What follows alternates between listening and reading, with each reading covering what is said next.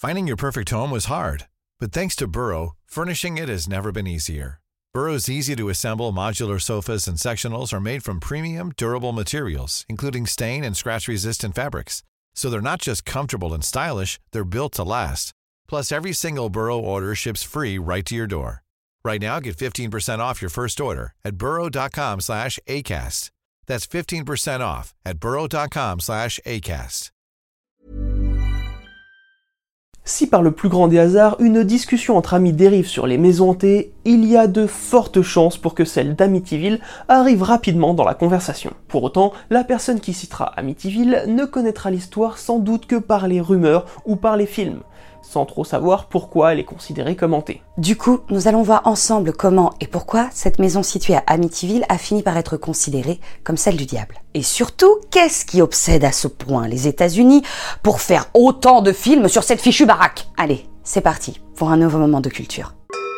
Le cas Amityville fait partie de ces affaires où il est difficile de différencier le vrai du faux. Et pour cette raison, nous utiliserons plus que jamais le conditionnel pour cette vidéo. Certes, il y a une base totalement véridique, une affaire de meurtre. Mais ce n'est pas pour autant que la maison doit être considérée comme hantée. Sinon, il y a malheureusement beaucoup de lieux qui devraient être considérés comme tels.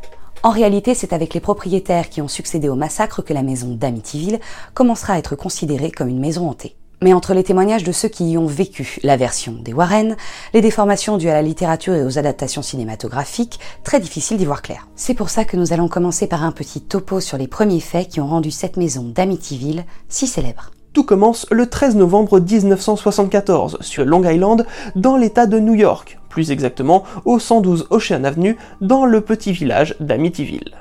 Là-bas sont retrouvées 6 personnes abattues par balles dans leur lit. C'est un certain Ronald DeFeo Jr. qui aurait trouvé les corps et qui aurait été chercher de l'aide vers 18h30 dans un bar qu'il avait l'habitude de fréquenter. Les corps en question, ceux de Ronald DeFeo Sr. 43 ans, Louise DeFeo 42 ans, Darn DeFeo 18 ans, Alison DeFeo 13 ans, Mark DeFeo 12 ans et John DeFeo 7 ans. Vous l'aurez donc compris, il s'agit de la famille de celui qui dit avoir retrouvé les corps. Ronald DeFeo Jr. a été dans un premier temps amené au poste de police afin de recueillir son témoignage, mais également de le mettre en sécurité vis-à-vis d'un potentiel tueur qui en voudrait à sa famille. Mais il avouera au bout de quelques heures d'interrogatoire, que l'on dit musclé, que c'était lui qui était à l'origine de ces meurtres. Ronald DeFeo Jr., 23 ans, aurait donc abattu toute sa famille dans la nuit du 12 au 13 novembre, entre 3h et 3h30 du matin, selon les légistes. Il fut donc poursuivi en justice pour le meurtre de six personnes. Là, on vous a très grossièrement résumé l'affaire des déféos, car ce n'est pas celle qui nous intéresse le plus sur cette chaîne,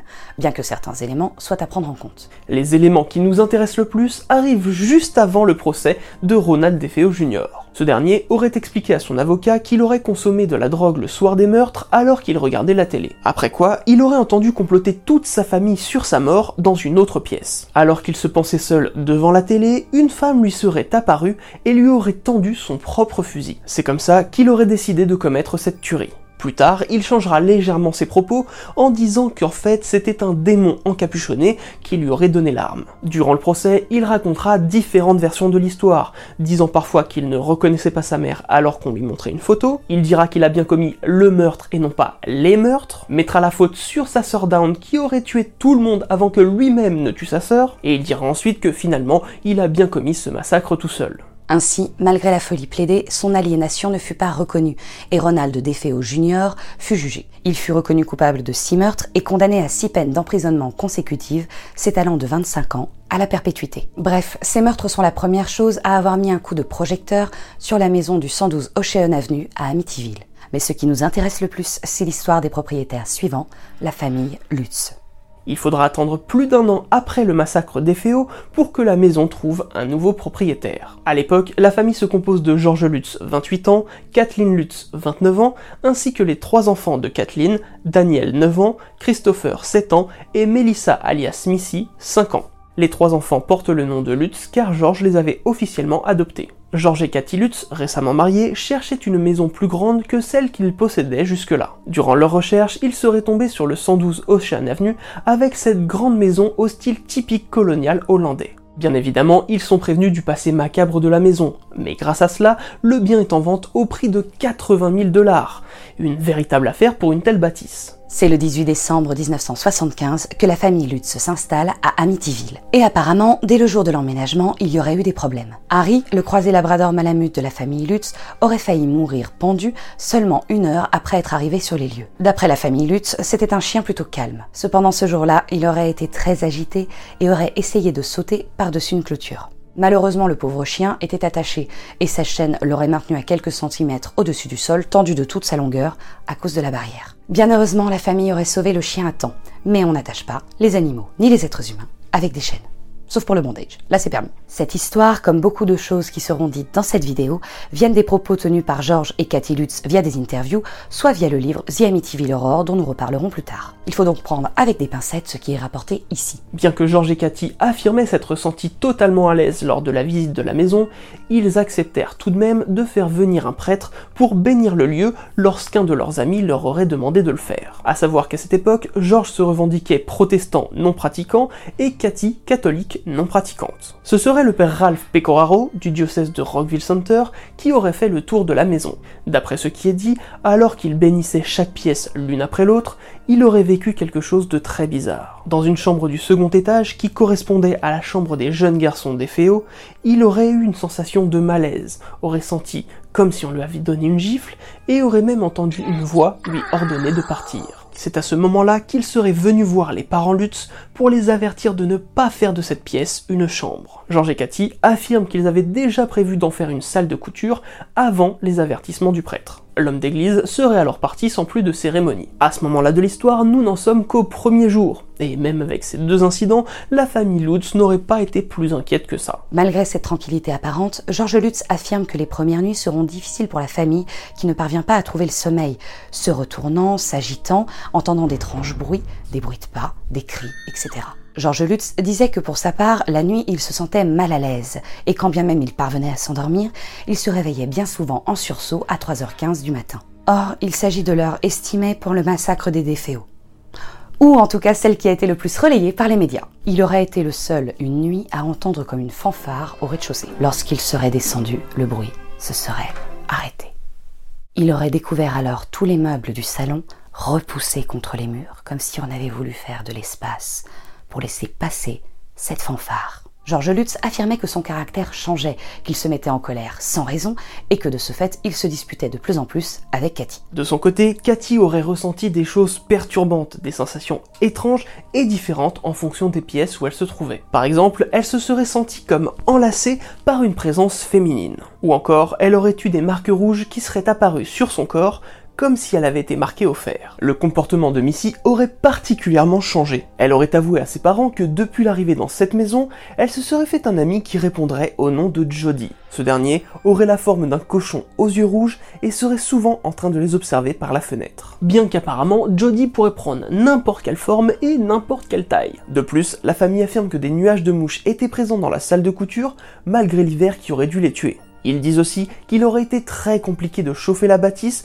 alors même que Georges passait son temps à alimenter la cheminée en bois. La moquette, les murs, les portes et même les toilettes auraient été régulièrement tachetées de noir ou d'une sorte de vase verte visqueuse sortant de nulle part. Un lieu en céramique de plus d'un mètre se serait mis à bouger épisodiquement. La porte du garage aurait été arrachée de ses gonds par une force surhumaine et des traces de sabots auraient été retrouvées dans la neige. Enfin, et c'est un classique, la croix du Christ présente dans la maison aurait été régulièrement retrouvée à l'envers. Pour en finir avec cette hantise, la journée du 13 janvier et la nuit qui s'en est suivie auraient été les 24 heures les plus horribles que la famille aurait vécues. À tel point que la famille ne relate que très rarement ce qui se serait passé. Georges expliquera tout de même que ce jour-là, Cathy aurait pris l'apparence d'une femme de 90 ans et qu'à la suite de cette transformation, elle aurait eu des marques d'égratignures sur le ventre. Le soir, alors qu'il y avait une tempête à l'extérieur, les luttes seraient décidé de faire dormir Harry, leur chien, à l'intérieur, près d'eux, en cas de problème. Alors qu'ils auraient commencé à entendre des bruits comme à leur habitude, ils auraient regardé Harry, leur chien,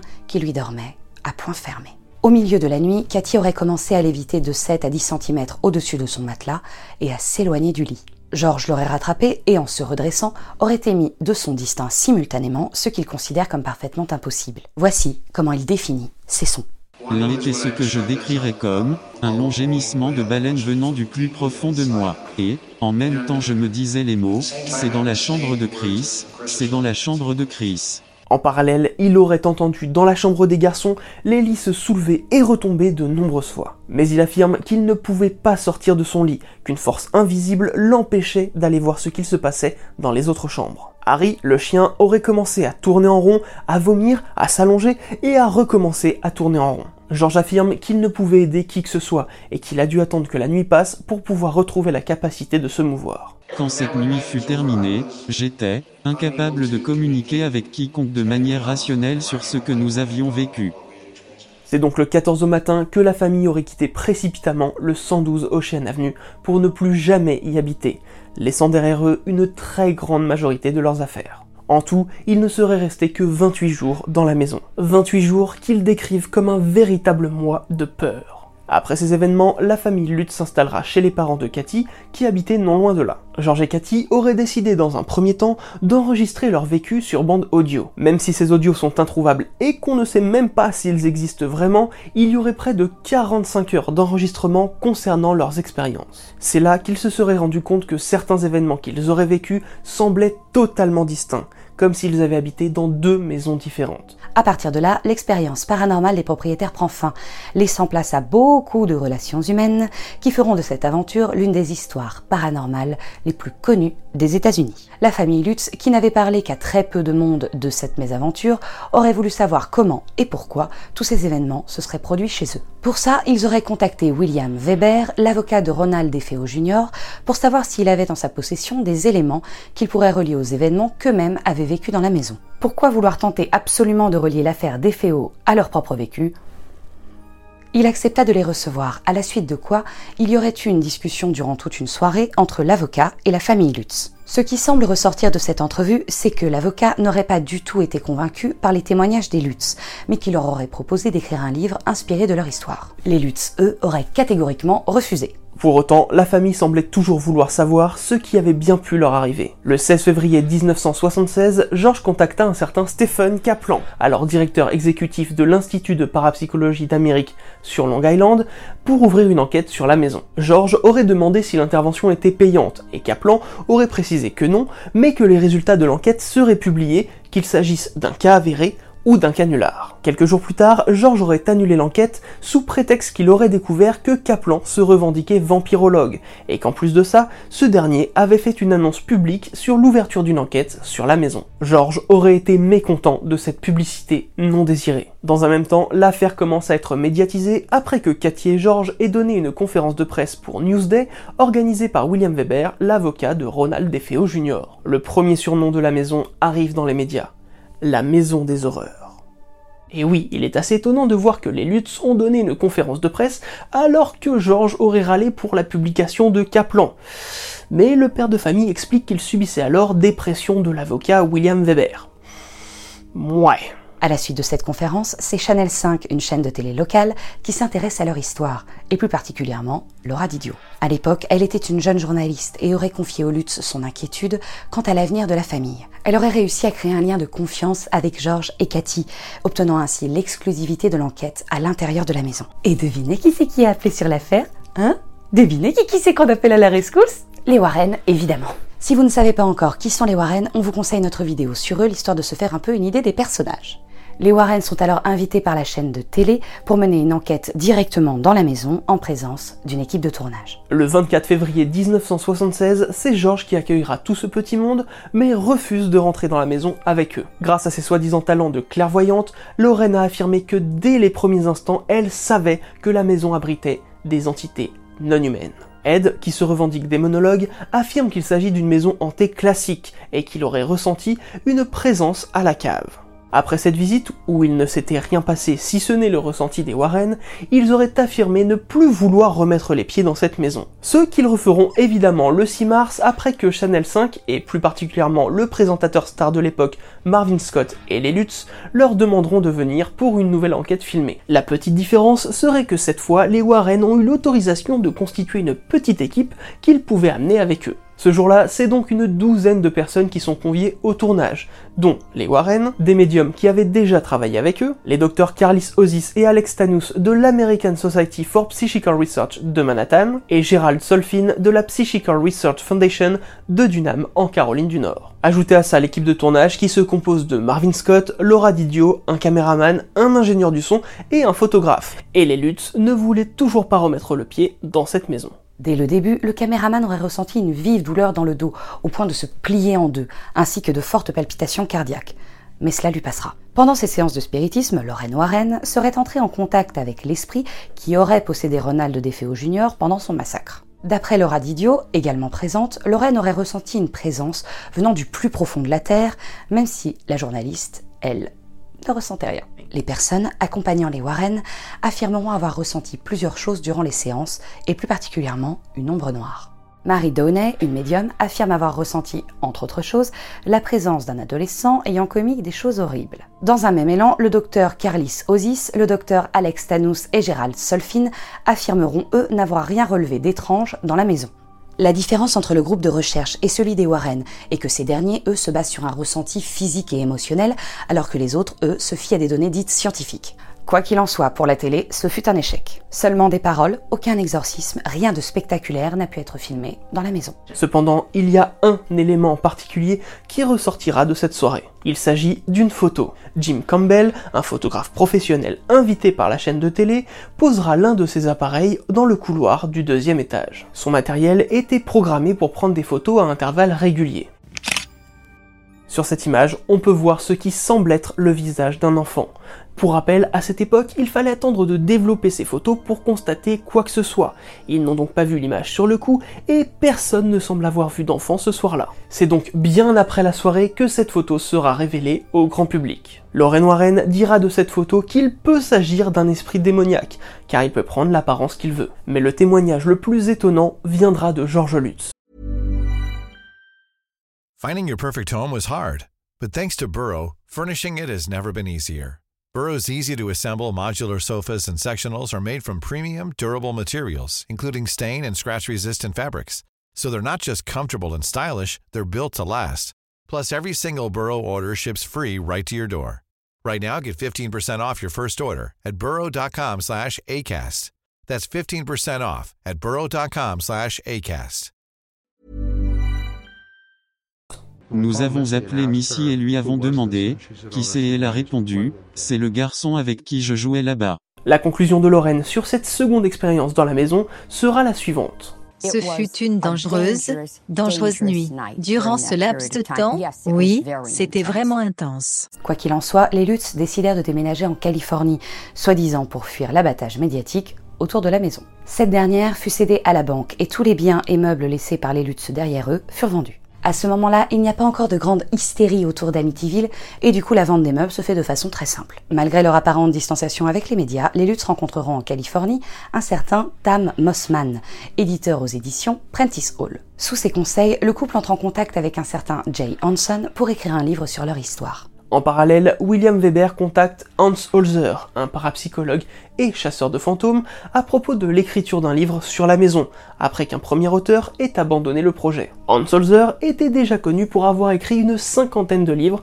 sur le paranormal. Il aurait accepté d'écrire ce livre à condition de pouvoir pénétrer dans la demeure ce qu'il fit le 13 janvier 1977 en compagnie de William Weber, Bernard Burton, Laura Didio et Essel Johnson Meyer, une médium. Cette dernière affirma que des Indiens, oui, je sais qu'il faut dire Première Nation, mais nous rapportons ici ces termes, pas les nôtres, résidaient sur la propriété pour protéger un ancien cimetière indien, insistant sur le fait que quiconque vivant dans la maison serait victime de la colère féroce des Indiens. Hans Holzer aurait affirmé entre autres que c'est l'esprit d'un chef indien qui aurait possédé Ronald DeFeo Jr. et l'aurait poussé à tuer toute sa famille. Il alla même jusqu'à dire que la maison et tout le quartier étaient construits sur un ancien cimetière indien. C'est en septembre 1977 que le livre écrit par Jay Hanson et basé sur l'histoire des Lutz paraît. Eux qui, apparemment, ne voulaient plus être médiatisés, se retrouvent de nouveau sous le feu des projecteurs puisque le livre fait un véritable carton. The Amityville Horror s'est vendu à plus de 3 millions d'exemplaires. En même temps, il faut dire qu'il est présenté par l'éditeur comme l'exorciste en version non romancée. Le film L'Exorciste étant sorti en décembre 1973, les États-Unis ont encore bien en tête cette histoire. Du coup, vendre le livre comme étant une histoire vraie et le mettre en comparaison avec un film devenu culte est un véritable coup de maître marketing. Ajoutez à ça que l'auteur a volontairement fait une référence à Lovecraft en reprenant le titre The Dunwich Horror et en l'adaptant à Amityville. La famille Lutz acceptera de partir en tournée et répétera que le livre est bien ce qu'ils ont vécu dans la maison. Deux ans plus tard sort le premier film d'une trop longue série de longs métrages sur Amityville, The Amityville Horror, ou en français Amityville, la maison du diable, qui sera un véritable succès. Ce film mettra une nouvelle fois un coup de projecteur sur la maison et sur les Lutz. La même année sortira le livre Murder in Amityville de Hans Holzer qui lui se concentrera sur l'affaire des Féaux. Les États-Unis cherchant à tout connaître de cette affaire se jetteront sur le livre qui sera également un best-seller. C'est à partir de ce dernier que sera produit le second film sur Amityville. Amityville 2, Le Possédé, sorti en 1982. S'en suivront les films Amityville 3D en 1983, Amityville 4 en 1989, Amityville La Malédiction en 1990, Amityville 1993 Votre heure a sonné et Amityville Dark Force en 93, Amityville La Maison des Poupées en 1996, Amityville en 2005, qui est un remake du tout premier, The Amityville Hunting en 2011, The Amityville Asylum en 2013, Amityville Death House et Amityville Playhouse en 2015, Amityville Vanishing Point, The Amityville Legacy, The Amityville Terror et Amityville No Escape en 2016, Amityville The Awakening, Amityville Exorcism, Amityville Evil Never Dies en 2017, The Amityville Murders et Amityville Mount Misery Road en 2018, ou encore Amityville Island et The Amityville Harvest en 2020. Et au moment de cette vidéo, on dénombre une dizaine de films annoncés comme en développement pour les années à venir. On peut également citer la scène d'ouverture de Conjuring 2, où l'on voit les Warren dans la maison. Bah oui, vu qu'ils ont enquêté dessus et foutu les pieds dans la maison, ils ont le droit d'exploiter l'histoire, et donc ont gagné des sous dessus. Et comme vous le savez, chez Occulture, on essaye de faire les recherches les plus sérieuses possibles. On se doit donc de vous citer le film Amityville Vibrator, un film X sorti en 2020 et dont il nous semble important de vous lire le synopsis. Cathy emménage dans une nouvelle maison et entre bientôt en contact avec un vibromasseur aux anciens pouvoirs maléfiques.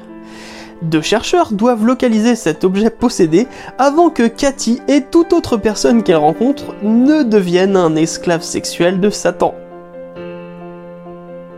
Bon, là on vient de vous parler de ce qu'il faut globalement savoir sur ce qui s'est produit au 112 Ocean Avenue à Amityville et sur ce qu'il a fait connaître. Maintenant, parlons de ce qui peut être polémique dans cette affaire. Tout d'abord, Ronald DeFeo Jr. est à l'heure actuelle toujours reconnu coupable de ces meurtres. Et même si des éléments de l'enquête montrent que la plupart des indices n'ont pas été correctement exploités et qu'il se pourrait qu'il y ait eu un complice ou un autre tireur, il est actuellement le seul à être reconnu coupable la hantise ou la folie n'ont pas été retenus. Beaucoup considèrent que le fameux esprit de femme encapuchonnée cité par Ronald DeFeo Jr.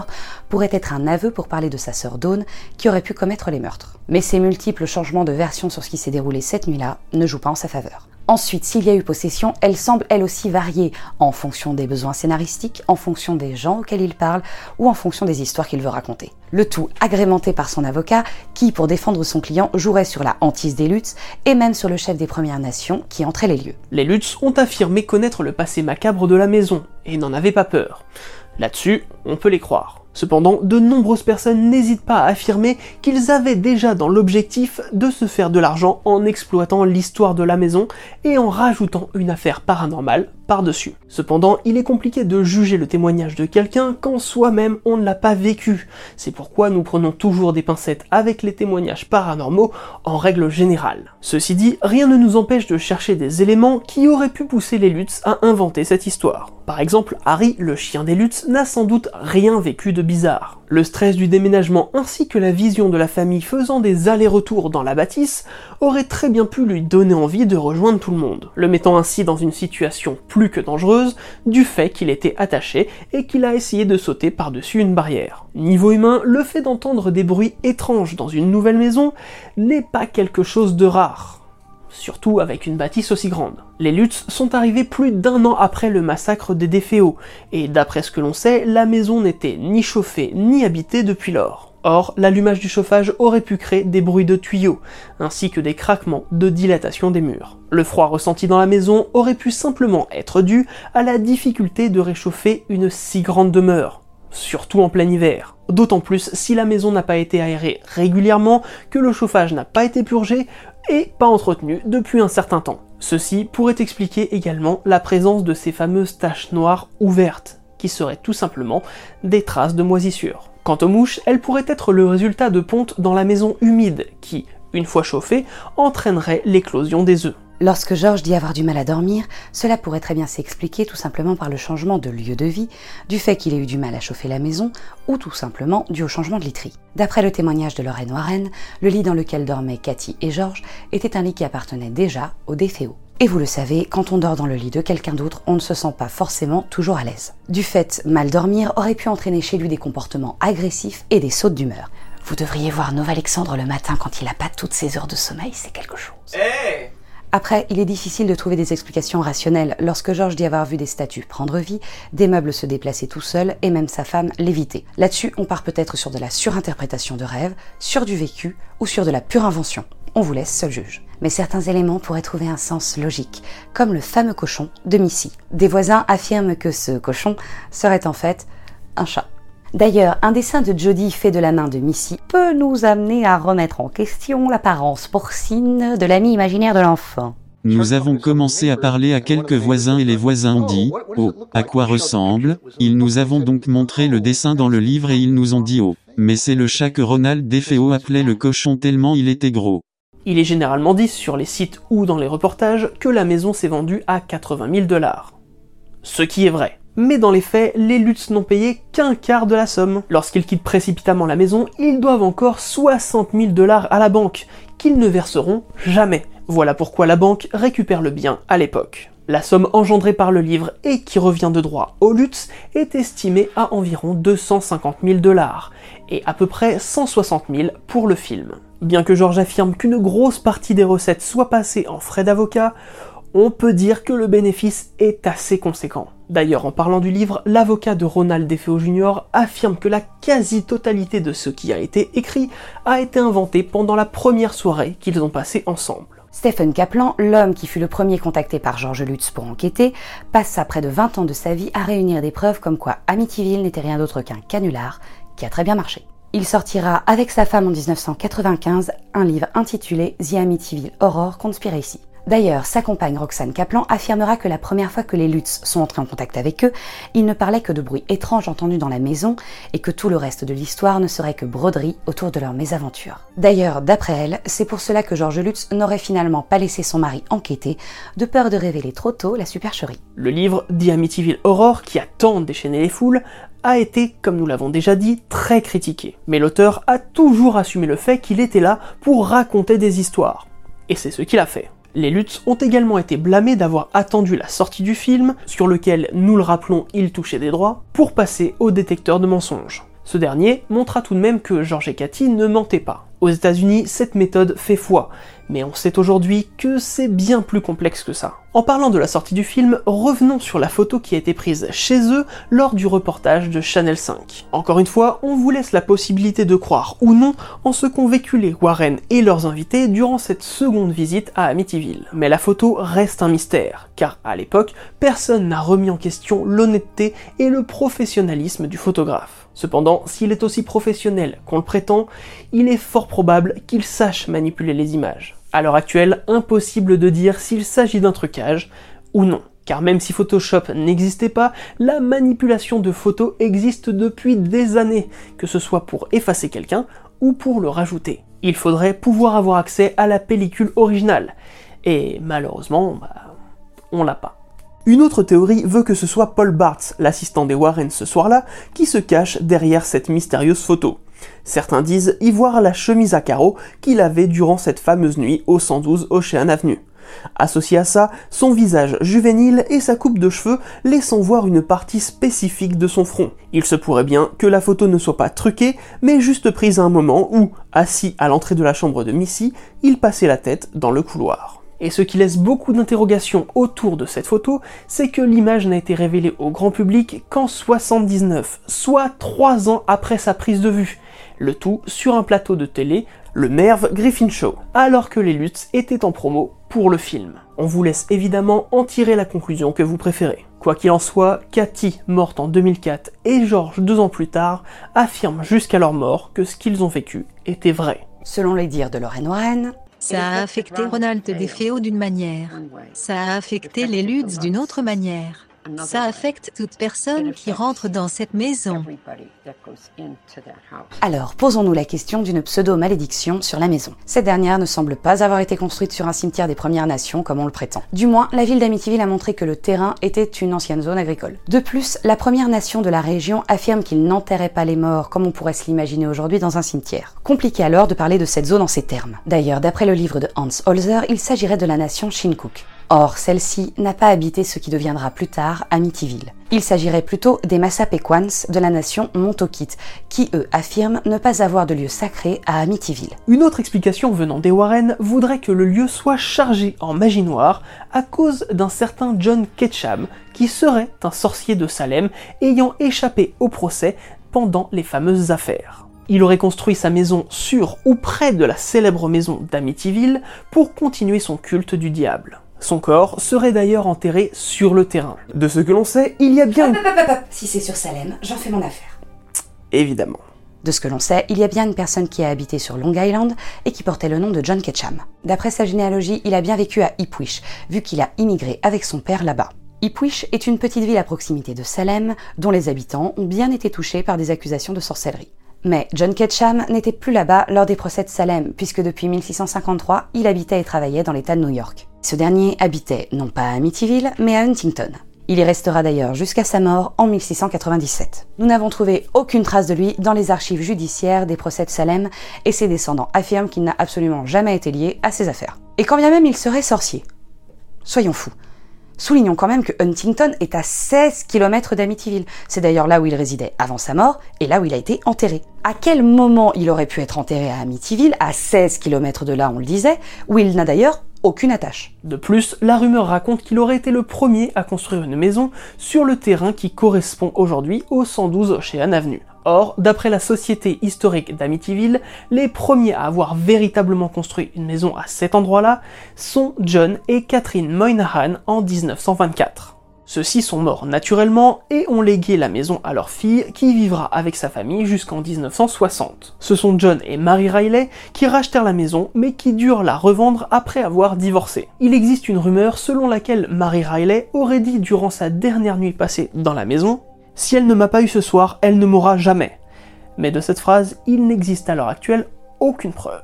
En somme, rien de spécial ne semble s'être passé dans cette maison avant les déféos. Le 18 mars 1977, Jim et Barbara Cromarty rachètent le bien pour 55 000 dollars à la banque et non pas au Lutz, et affirment, contrairement à ce que le livre peut laisser entendre, que aucune porte, aucune poignée, aucune fenêtre ne semble avoir été endommagée, ni même changée.